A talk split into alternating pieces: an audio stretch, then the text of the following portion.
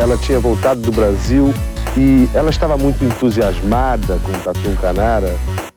Não sei, isso aí pode ser intuição da mãe, sei lá, de, de outras crianças conversando, não sei. 10! Nota 10! O senhor vai gostar, hein? Bebê diabo parou o táxi na avenida. Ao vivo? É muito pior. Eu sou a Camila Kintzel. E eu, Danilo Corsi.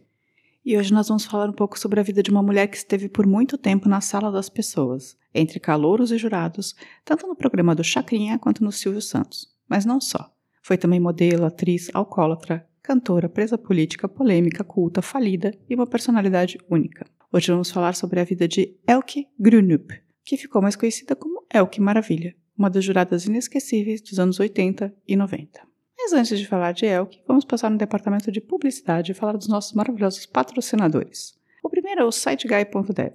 Se você quer criar um site ou aplicativo, criar um e-commerce e começar a vender perucas no estilo Elke, é só entrar em contato com o SiteGuy. Eles colocam a sua ideia de pé em dois palitos e por um preço justíssimo. E se falar que veio daqui, o preço fica justíssimo com um descontinho.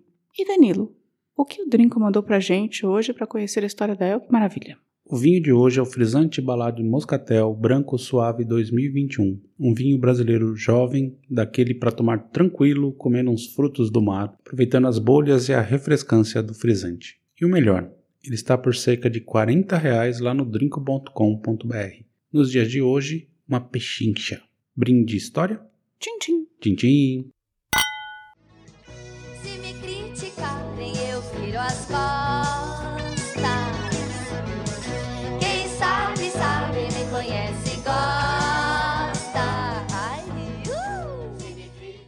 Para começar, já vale dizer que esse foi um pedido do inolvidável Giancarlo, aquele querido. Faz muito tempo que ele pediu um episódio sobre a Elke e eu fiquei enrolando. Então saiu uma biografia chamada Elke Mulher Maravilha, do Chico Felite. Eu comprei, li e agora eu vou contar para vocês a história. Mas vamos começar. O que você lembra da Elke, Danilo? Jurada do Chacrinha. Só isso? Só isso. Ah, e nas entrevistas polêmicas, aquelas coisas todas meio estilo drag queen dela, assim, mas muito pouco. Então tá. Então vamos começar logo do começo. E já com uma polêmica. Por toda a vida, Elke falou que tinha nascido em São Petersburgo, na Rússia, que na época se chamava Leningrado e ficava na União Soviética. Porém, apesar de ser filha de russo e de uma alemã, o biógrafo descobriu que Elke nasceu na verdade na Alemanha, mais especificamente em Leutkirch im Augel, no distrito de Ravensburg, no dia 22 de fevereiro de 1945, ou seja, pouco antes do fim da Segunda Guerra Mundial. Elke não conheceu seu pai até os três anos, pois ele estava preso em um gulag na União Soviética. A mãe era de uma família nobre alemã e morava em Freiburg, o lugar para onde o Danilo quer ir. o pai era de uma família remediada e tinha fugido da União Soviética para a Finlândia com a Revolução. Aí, como odiavam a União Soviética, o Georg, que é o pai dela, lutou pelo lado da Finlândia em 1939 numa disputa entre os dois países. Ele foi ferido e acabou em Freiburg, onde conheceu a mulher. O problema é que a alegria de Georg não duraria muito tempo. Descoberto, ele foi deportado para a União Soviética em 1944, enquanto Liselot, a mãe, estava grávida de três meses. Quando o pai voltou em 1948, a Europa estava destroçada e eles decidiram emigrar para o Brasil. Mas aqui eu tenho uma seríssima dúvida. Hum, Como é que. Se ele estava em Freiburg, na Alemanha, nazista, eles nunca iam deportar o cara para a União Soviética. Nunca. pois é, eu não sei como isso aconteceu. Isso é o que está escrito no. É, Não. tem, sei lá. Isso não- é, no máximo que aconteceria com ele seria ser morto, assim. Mas foi em 1944, talvez Freiburg já tivesse caído. Não, a, a Alemanha só caiu em 45. Ah, não, mas pedaços da Não, Alemanha. não. Não sei. Eu não sei exatamente, não posso te indicar exatamente o que aconteceu com relação a. a ele foi deportado e ficou três anos lá. E quando ele voltou, eles decidiram emigrar. Mas nem foi, tu- tudo foi fácil. Quando eles atravessaram da Alemanha para a França, foram parados pelo exército francês, que decidiu, mais uma vez, deportar Georg para a Rússia. E o prendeu. A família então bolou um plano de fuga. É o que a mãe foram visitá-lo na cadeia. Colocaram uma arma escondida, presa à roupa da menininha quando que a Elke tinha três anos na época. Quando o guarda foi revistá-la, ela o abraçou. Aí conseguiram entrar e o Georg mais tarde renderia o carcereiro e fugiria dessa prisão na França. É o que brinca que essa foi sua primeira atuação. Parecendo bem fantasioso esse começo aí, viu? Essa é a história que eu tenho no, Não, na eu biografia. acredito que eu não o tô livro tá não- lá, mas eh, tem que ver as fontes, né? Mas sim, a El que Maravilha, ela menti- mentia bastante com Se relação... ela era a fonte, não sei. É, então ela mentia bastante com relação à própria vida, mas isso foi meio corroborado por toda a família, então... Porque provavelmente se, de novo, fatos históricos, se ele lutou ao lado da Finlândia, ele, sim, ele poderia ter ido para a Alemanha, porque a Finlândia lutou, no final das contas, ela lutou ao lado da Alemanha, por um período. Então não teria problema, ele não teria sido deportado, sei lá. É isso. Depois ele foi pra França, mas e aí, essa história aí da, da roupa abraçou um guarda também, pelo amor. eu, tô, eu gostei muito dessa história. É ótima, mas me parece bem história que ela contaria, talvez. Não sei, está tudo na biografia, gente. Bem, os avós paternos foram junto. E em 1949, o agrônomo Georg, sua mulher Lise Lott e sua filha Elke chegaram ao Brasil. Era 3 de janeiro de 1949, mas só viram o Brasil de longe. Ficaram na hospedaria da Ilha das Flores, até acharem alguém para dar um emprego a Georg. Basicamente, parece que tinha uma regra que você precisava ter onde ficar ou já ter um emprego para você conseguir chegar ao continente nesses, nesses anos, entendeu? Pode ser, não tenho essa informação. E isso só aconteceu quatro meses depois. Depois do Georg ter colocado um anúncio em inglês em um jornal de- para estrangeiros de alta sociedade no Brasil, o Brasil Herald, é, oferecendo seus serviços de agrônomo. E aí o filho de um grande produtor de Minas leu, ficou, ficou comovido e acabou indo buscar a família na Ilha das Flores. Então, da Ilha das Flores, eles foram para Itabira, Minas Gerais, terra de uma pessoa muito famosa, Carlos Drummond de Andrade, também só dele. eles foram lá para a fazenda Cubango. Lá nasceram dois dos irmãos de Elke, o Gregório e a Francisca. A família falava uma língua por dia, para não perder o conhecimento de nenhuma: alemão, russo, francês, inglês e português. Com isso, quando adulta, depois de estudar outras línguas, Elke falava oito idiomas. Parece que fluentemente. Do interior de Minas, a família foi morar em Atibaia, onde o pai arrendou um sítio. Parece que o pai era maçom. e Sítio em tinha- Atibaia. é, tinha um sítio em Atibaia e ele era maçom. Mas é o que não foi. Ela ficou um ano com os avós no Rio, onde foi para a escola pela primeira vez. Basicamente, ela estava sendo educada pelos pais, né? Geografia e tal. Em Atibaia nasceu o irmão mais novo de Elke, Frederico, e o pai começou a plantar morangos. Há polêmicas, mas parece que o pai da Elke foi a primeira pessoa a trazer as sementes de morango da Europa para o Brasil. E por onde passou a família Grunup nesses primeiros anos, surgiu também morango pela primeira vez no Brasil. Então, se você está ouvindo, pode ser que você deva os morangos que você come ao pai da El, que maravilha. Tá bom, tá bom. Você truca também? Ah, sei lá, mas enfim, eu não, não pesquisei morangos no Brasil. Plantação de morango. Mas eu achei estranho trazerem morango só em 1950. Pois é, né? Mas é possível também. Possível. Ou talvez ele que te- tenha começado realmente uma plantação que deu certo, porque ele era agrônomo. Possível. É, talvez ele tenha conseguido fazer funcionar. Mas é que assim, quanto tempo passou esse morango aí, sem Só que, essas sementes? só o que eu tenho a dizer. Morango é o que maravilha. Conte isso no seu próximo almoço de domingo. Ela cresceu muito e virou um mulherão de quase 1,80m e muito loura. É o que chamava muito a atenção. Em 1962, o pai de Elke foi chamado para trabalhar na Liquigás e a família se mudou para Belo Horizonte. E foi lá que ela foi descoberta por um colinista social e chamada a participar de concursos de beleza, porque ela era muito alta e muito loura. Ganhou o prêmio de Garota Glamour Girl, 1962. Dizem que quando foi concorrer, ela precisava ter um talento especial, sabe, tipo concurso de Miss?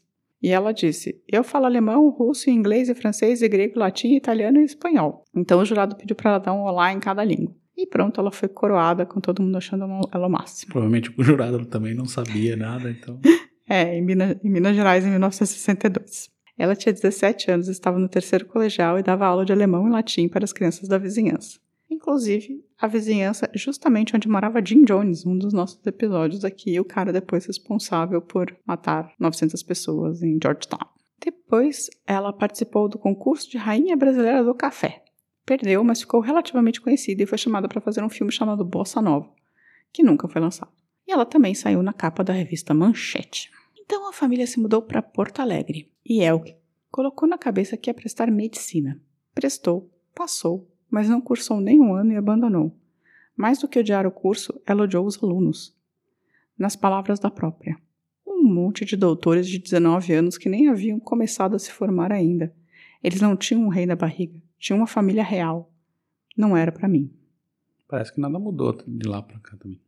Você acha que os alunos de medicina não são legais? Hum, né, Você acha que é o que tá certo de abandonar a medicina? tava certo. Enfim, ela largou o curso e ameaçou ir para Cuba, porque parece que ela estava encantada com a revolução. O pai, então, para impedir que ela fosse para Cuba, resolveu pagar uma viagem para a Europa, para ela visitar a avó e e as suas, suas origens. No navio, ela conheceu um grego de 25 anos, Alexandro Evremides, que seria seu primeiro e único marido, apesar dela dizer que casou oito vezes. De papel passado, só esse, mais uma das invenções elquianas. Eles se apaixonaram ainda no barco, viajaram dois anos pela Europa, basicamente, tipo, trabalhando de qualquer coisa e maior parte do tempo morando num carro, sabe? E voltaram ao Brasil para casar oficialmente de papel passado. Ela abriu mão do Grunup e passou a ser Elke Evremides. Não que tenha ficado mais fácil o sobrenome, né? Tinha a vantagem de não ter nenhum sobrenome muito fácil. Mais tarde, Elke, em uma entrevista, disse que tinha feito três abortos na vida, dois deles foram de Alexandros. Ela não achava que tinha condição de cuidar uma criança. O primeiro aborto ninguém sabe de quem ou quando foi. Alexandros veio para o Brasil e virou jornalista e editor. Ele escreveu uma biografia desse tempo com a Elke chamada Melissa, que basicamente, quando eles foram visitar a família dele, ela foi batizada de novo na igreja ortodoxa com o nome de Melissa, então ele colocou esse nome na biografia. Mas a família dela disputa e diz que tem muitas mentiras nessa biografia. Se as mentiras foram inventadas por ele ou foram coisas que a Elke contou, essas coisas meio fantasiosas, pois ela tinha essa mania de inventar partes da própria vida, não sabemos. Mas a família odeia essa biografia. Nesse período que ela voltou da Europa, ela passou no vestibular de letras e se especializou como tradutora e intérprete na URGS. Ela conseguiu um emprego como recepcionista num banco. Mas o casal queria mais, não queria ficar em Porto Alegre. Então, depois deles casarem oficialmente mesmo, foram para o Rio de Janeiro, onde Elke moraria por quase toda a vida. E foi o marido grego que decidiu que Elke, além de fazer faculdade de filosofia, agora no Rio, deveria virar modelo. Aos 24 anos, insistiu para que ela conhecesse o costureiro Guilherme Guimarães. Ele a colocou em seu desfile e logo de cara ela se revoltou com as instruções muito severas. Elke era uma rebelde. Em vez de ir até a ponta da passarela e fazer um carão, né, fazer aquela cara séria mostrando o vestido, ela abriu um super de um sorriso, um sorrisão. E foi um choque na High Society. Um sucesso, porque nenhuma modelo gargalhava na ponta do desfile. Então, de 1970 a 1972, ela virou uma modelona, desfilando para todos os grandes costureiros da época. Além de Guilherme Guimarães, Clodovil e Zuzu Angel. E além de desfilar, ficou muito amiga de Zuzu. E por ela que foi, ela foi acabar na prisão. Aliás, o Zuzu merecia talvez um episódio, né? Sem dúvida. Zuzu Stuart Angel. Em 1972, Zuzu já sabia que o filho, Stuart Angel, desaparecido na mão dos militares, estava morto. E ela era perseguida também pelos seus protestos, né? Ela protestou no, no mundo inteiro, foi muito perseguida. Elk e Hildegard Angel, irmã do Stuart, foram chamadas para fazer um filme com o Grande Otelo nessa época. Elas fi- filmaram um filme chamado O Barão Otelo no Barato dos Bilhões e estavam indo para São Paulo para divulgar o filme no programa do Silvio Santos no aeroporto é o que viu um cartaz com a foto de Stuart como se fosse um procurado desaparecido, sabe? E ela ficou puta com a hipocrisia do é, da polícia, né, dos militares, e rasgou o cartaz ainda no aeroporto. Foi presa imediatamente. Ah, faz sentido ter sido preso. Ela passaria seis dias no DOPS, onde aprenderam os documentos dela, pois, teoricamente, ela tinha desrespeitado a Lei de Segurança Nacional, por rasgar um cartaz. Depois de sair, um policial tentou extorquí-la para pegar os documentos de volta, e ela mandou enfiar no cu. Essa é uma das versões para ela nunca mais ter renovado os documentos brasileiros. A outra é que ela já estava com os documentos vencidos, não tinha renovado. Depois de presa, ficou com medo de tentar ir renovar e não conseguir. Ficou apátrida desde então, desde 1970 até os anos 90, não sendo de lugar nenhum sem cidadania. Nos anos 1990, ela ganhou um passaporte alemão, que ela adorava, pois não precisava de visto para nada. Louca essa história de ela ter ficado apátrida, né? É, mas aí, na verdade, ela não foi fazer os documentos. Né? É, mas ela ficou com medo, na verdade. Não, tudo bem, mas ela ficou apátrida, né? Ela só não foi fazer os documentos. Não, ela ficou apátrida, Ah, porque os sim, documentos brasileiros mas- não valiam e ela não tinha nenhum documento nenhum. Sim, mas ela poderia ter ido fazer, feito os documentos. Nessa prisão, que durou seis dias, ela foi interrogada e chegou a levar um tapa por uma resposta enviesada. O marido foi ao consulado alemão avisar que uma nacional estava presa no DOPS. Ela não era ainda nacional alemã, mas tinha nascido lá e eles não sabiam, talvez, sei lá. Parece que os funcionários do consulado foram visitá-la quase todos os dias.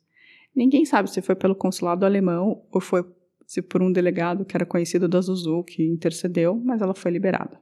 E no mesmo ano, estreou no lugar que seria sua casa, ao lado de Chacrinha, o velho guerreiro, como jurada de seus programas. Ela dizia que foi convidada, mas na real, Bonnie disse que ela o procurou para ser jurada. E deu certo. Nessa época, ela não tinha mais o sobrenome artístico e atendia por Elke. Já havia se separado de Alexandros também. Foi um colunista chamado Daniel Mas que deu Maravilha a Elke. E ela nunca mais teve outro sobrenome no Brasil, virou Elke Maravilha. Quando Chacrinha brigou com a Globo e foi para Tupi, não tinha mais dinheiro para pagar os jurados. Então ela criou um show em que cantava com bailarinos e fazia sketches pelo Brasil, viajando para ganhar uns din-dins. Nessa época ela namorou uns, um dos bailarinos que viria a ser do Dizzy Croquettes, que temos um episódio aqui também, né, sobre Dizzy Croquettes. Sim, muito bom episódio. Em 1973, ela chegou a participar de uma novela, mas a novela, que era uma continuação do Beto Rockefeller, foi um fracasso. Contudo, foi bom para o resto do Brasil conhecer Elke, porque o programa do Chacrinha só passava, acho que, em quatro estados nessa época.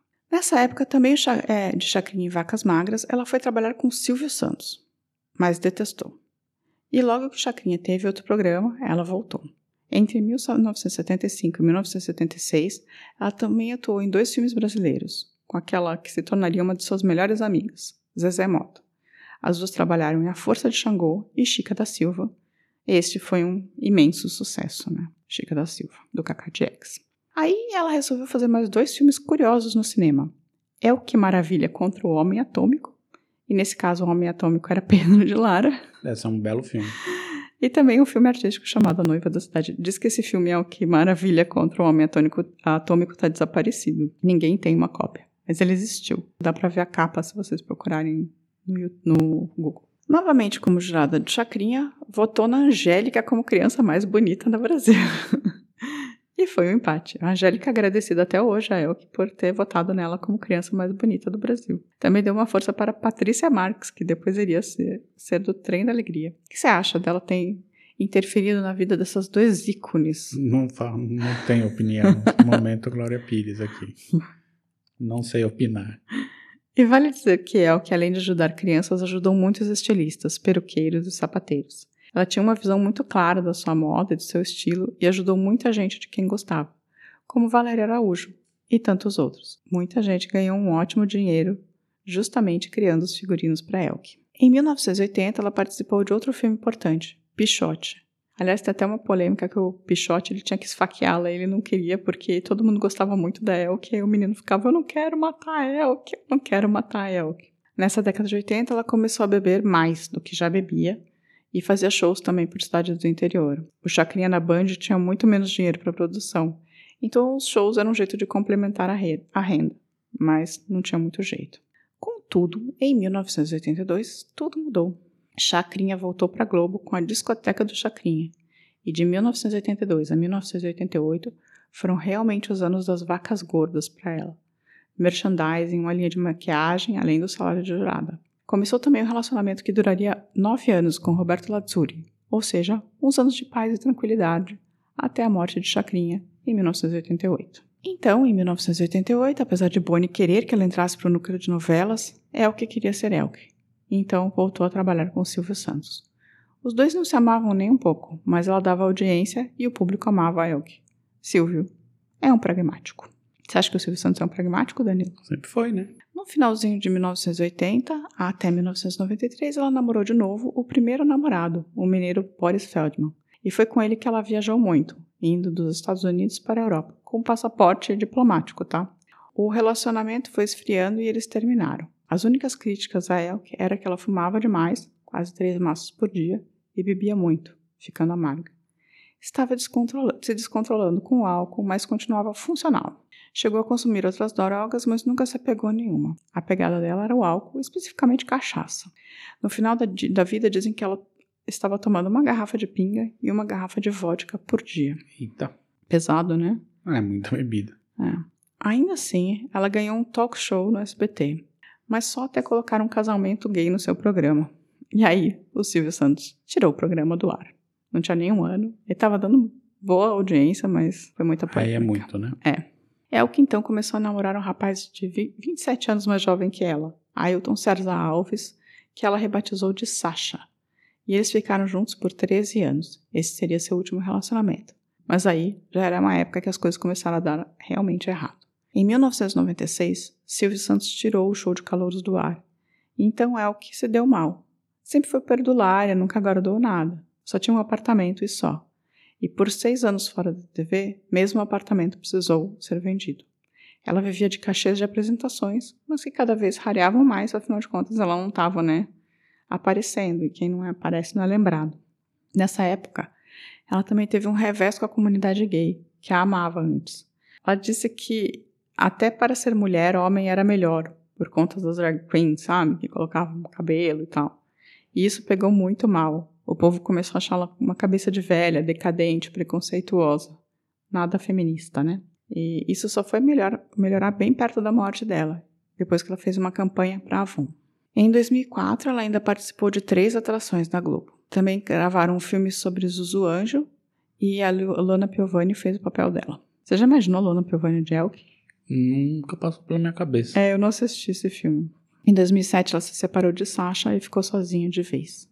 E ficou de shows a aparições, pobre, sem nada, dividindo um apartamento de 45 metros quadrados alugado com o irmão Frederico, que tinha ficado rico e depois perdido tudo em Serra Pelada. O último trabalho foi em 2016, semanas antes de morrer, em uma campanha da Avon com Lineker, Tássia Reis e as, ba as Bahias e a Cozinha Mineira. E aí ela se reconciliou com a comunidade gay, assim. No final da vida, ela sentia muitas dores e o consumo de álcool e cigarro estava cobrando seu preço. Os 10 anos fora da TV também, pois teve momentos que precisou pedir ajuda até para comer. Esse comercial da Avon seria uma folga para ela, pois ela tinha ganhado um cachê de 80 mil reais, muito mais do que estava conseguindo nos últimos tempos. Mas é o que passou mal. Teve uma úlcera perfurada de, de duodeno, foi operada às pressas, mas não resistiu à infecção que se alastrou. Morreu no dia 16 de agosto de 2016, aos 71 anos. Como diria, foi brincar de outra coisa. Uma parte do acervo foi vendida em bazares para tentar preservar o legado, que a irmã Francisca está tentando cuidar, mas falta grana. Após sua morte, muitas homenagens foram feitas, como um bloco de carnaval chamado As Elkis, um desfile da marca Kenga Beachwear, que é, além de ter aparecido como personagem também no filme de Chacrinha, interpretada por Gianni Bertoni. E essa foi a história da alemã que se fingiu de russa e virou brasileiríssima. É o que maravilha. Gostou? Interessante, eu não conhecia nada da, da vida dela, só tinha essa, essa lembrança da, dos programas de jurado mesmo. Ela viveu intensamente, né? Sim, fez muita coisa. Com seus nove, oito casamentos, nove casamentos. Ah, mas também é boa de, de papo, né? boa de papo, sim. E uma cólatra, né? Que sofreu de bastante por conta disso, assim. É, Aí não tem muito o que fazer. É, mas você acha que vale a pena, valeu a pena conhecer a história da Elk? Eu acho que sim, acho que tem muita gente também que não conhece e vai achar interessantíssimo. É, eu também acho. Vamos dar uma pausa aí para os recadinhos? Sim, sim. Na realidade, eu nunca fui uma pessoa racional, sabe? Aliás, meu racional é muito fraco. Meu inconsciente acho que é melhorzinho, porque quando eu penso não funciona. Danilo Corsi, quem quiser dizer pra gente que está com uma das perucas da Elke em casa, faz como? Pode mandar um e-mail para contato@muitopior.com.br ou entrar no nosso site, o muitopior.com.br, deixar um, uma mensagem lá na, no post do episódio, ou entrar no Instagram, no Facebook, ou no, no, no Twitter, ou na nossa página lá no YouTube. E, assim e aí consegue assim que fala da peruca. Aí pode contar da peruca, das unhas, o que quiser. a, a, gente tem um amigo em comum, Henrique, que tem uma das. que foi num desses bazares e comprou umas peças da Elk. Ó. Oh. É, bem, agora vamos falar de quem mandou recados. Primeiro de tudo, a Elo pediu um beijo. Então, um beijo pra ela. Um beijo, Elo. Elo é uma das minhas melhores amigas e pediu beijo. Aí, uma pessoa que eu não sei dizer o nome, porque tem uma sequência de letras, é, fez o seguinte comentário lá no YouTube, no, no post do Madame Satã. Um caso sétio, fé é uma vida onde tem piada na stories pra graça credo fui. Foi. Tchau. Não entendi absolutamente tchau, nada. Tchau, tchau, pra vocês verem o tipo de comentário que a gente recebe, gente. Já Emanuel Figueiredo Júnior, no caso da Renata Gonde, falou que é um esporte de alta performance. Ela morreu porque houve uma sequência de erros. Um, troca de barqueiro. 2. Aceitar a troca de barqueiro. 3. Não ter desistido. Foi o que eu falei? Você falou, não falou que era um esporte de alta performance? Não, de alta performance eu não falei, mas assim, tudo errado. Aí o Jorge Oba de Oliveira escreveu um comentário no nosso no, no post do Paralelo 11. O cristianismo, militarismo, empresariado, assassino e uma sociedade que desame. Diz amém? Amém, pode ser. Não sei o que dizer isso, mas deve ser isso aí mesmo, concordo. É só o que eu tenho a dizer. Amém. Parece música do Arnaldo Antunes. Pois é, então a gente tá recebendo uns, uns comentários en- engraçados essa semana. O Thiago Almeida, é, na traição de Calabar, falou que Calabaro, o calabaracionista, Pô, esqueci de fazer essa piada. pode ter sido um traidor, mas eu entendo o Chico Buarque. Quem é o exército brasileiro para chamar alguém de traidor? Quem? Quem? Já o Paulo Alves, no mesmo episódio, falou: Cada vez mais tenho certeza que para recuperar o Brasil temos que trair a estrutura decadente, trair os pseudo-patriotas que vêm de Alcântara para os Estados Unidos. Concordo. Concordo também. Paulo, você tá certo. Já a Daniela Ramalho, é, Daniele Ramalho, desculpa, é, fez uma sugestão da gente falar sobre Maurício de Nassau nos tempos pelo Recife. Bom episódio. É. Faremos. Já o Carlos CS, Carl Carl. CS, falou que aqui na cidade tem um bairro com o nome desse figura aí. Calabar. Agora eu não sei qual cidade Deve é. ser uma cidade aí. Aí nessa cidade, na sua cidade tem um bairro com o nome de Calabar? Pergunta. É, o Tiago Almeida também fez um outro comentário que é: se estiverem aceitando sugestões, tem uma história que conheci recentemente, a Guerra dos Marimbondos, de um povão que se rebelou contra o censo de 1852. Então talvez valha a pena a gente falar sobre a Guerra dos Marimbondos. Isso é interessante. Pesquisar isso aí. A Andrea Cubas, nossa amiga, cara caramba, cara, carol, falou que comparando com essa história da semana passada, qualquer coisa que apareça aqui vai ser leve. Acho que ela estava se referindo à sua história anterior, porque a, histó- a história da Daniela Pérez também não é leve, mas a sua É. foi mais pesada. Ela estava pensando que a história dos irmãos Rebouças pode ser um bom episódio. E eu concordo plenamente. Na verdade, já está na pauta, André. Avenida? O engenheiro Rebouças, né? Uhum. que eram arquitetos engenheiros negros. Aí eu fiz uma lista das pessoas que interagiram com a gente essa semana e eu vou ler num- na sequência. A Cassala, Bigode Neto, a Dani Benetti, Cláudio M. Santos 28, Vilar Felipe, eh, Barbosa Nayara, Tami 3, Gibson Eduardo, Janiclete Ribeiro, Renato Alves e o Alexandre Straioto. O Ali. Essas pessoas mandaram, eh, tem que mandar beijos especiais para essa galera né? E a pessoa que a gente não, que eu tinha falado da semana passada, que tinha perguntado da trilha sonora do episódio do Revoada das Galinhas, era o Éder Dionísio. E ele queria saber onde tá a trilha sonora. A gente tem uma trilha sonora separada, Danilo? Na verdade, eu preciso checar isso. Eu não, não, não vi ainda. Eu vou, vou olhar. Eu não, nem sei exatamente o que tem lá de trilha sonora. Eu vou, vou olhar e aí eu aviso ele lá. Então tá, Éder Dionísio, a gente vai procurar. E ele que falou que conheceu a gente a partir do Café com Crime, tá gostando muito. Eu queria saber de que episódio do Café com Crime que ela fala ou cita a gente, porque Pois é, não, tam- não conta aí estamos pra gente. sabendo. E a gente gosta desse, desse podcast também. É, Você é mais. Eu mais. mas é porque eu gosto de crimes. É, e o Giancarlo escreveu um longo e-mail essa semana, mas como esse episódio já foi dedicado a ele, o inovidável, eu só vou mandar um último beijinho. Beijo, Giancarlo. Beijo, Giancarlo. Giancarlo. E é isso, gente. Por essa semana é só. Semana que vem estaremos de volta. Tchau, tchau. Tchau, tchau. Ao vivo é muito pior. Esse episódio é um oferecimento de trinco.com.br e siteguy.dev.